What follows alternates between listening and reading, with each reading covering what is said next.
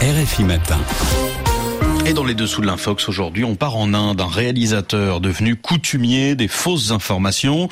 Sébastien Farsi, vous êtes à New Delhi pour nous parler de Vivek Agnihotri. C'est l'auteur de l'un des plus grands succès du cinéma indien de l'année dernière. Mais il se vante aussi régulièrement de recevoir de fausses récompenses.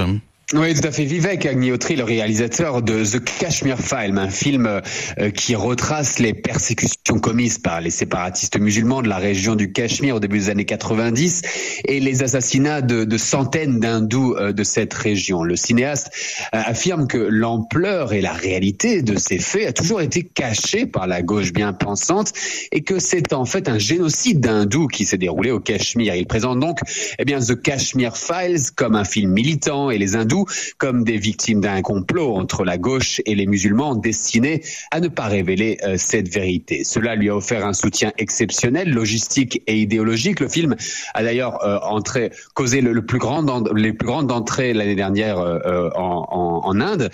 Et, mais toutefois, The Kashmir File a été qualifié de film de propagande hein, par le, président du jury du, du, plus grand festival international indien du fait de sa description grossière et manichéenne des musulmans du Cachemire. Et ces derniers mois, il semble donc s'inventer des lauriers. Oui, tout à fait. Le 10 janvier dernier, par exemple, Vivek Agnihotri tweet que The Kashmir File a été sélectionné pour les Oscars et tous les acteurs choisis dans la catégorie des meilleurs acteurs en publiant eh une capture d'écran tronquée où sont écrits ces noms.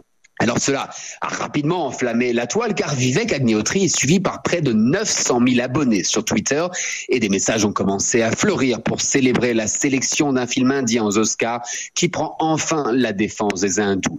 La réalité est toutefois bien différente. The Kashmir Files n'a en fait même pas été sélectionné dans la liste des films retenus, mais il se trouve dans celle des films restants. Ce recalé est seulement éligible pour reconsidération.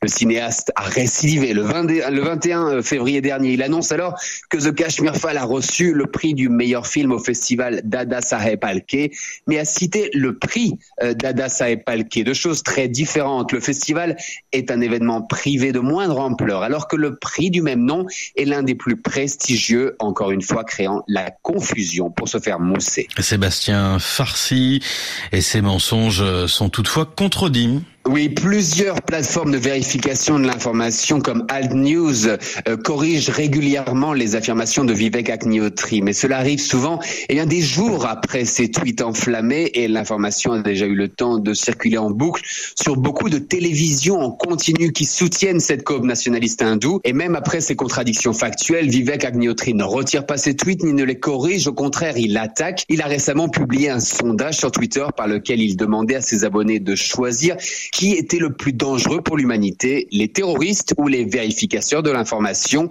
Un énoncé qui fait froid dans le dos. Sébastien Farsi, à New Delhi, merci beaucoup.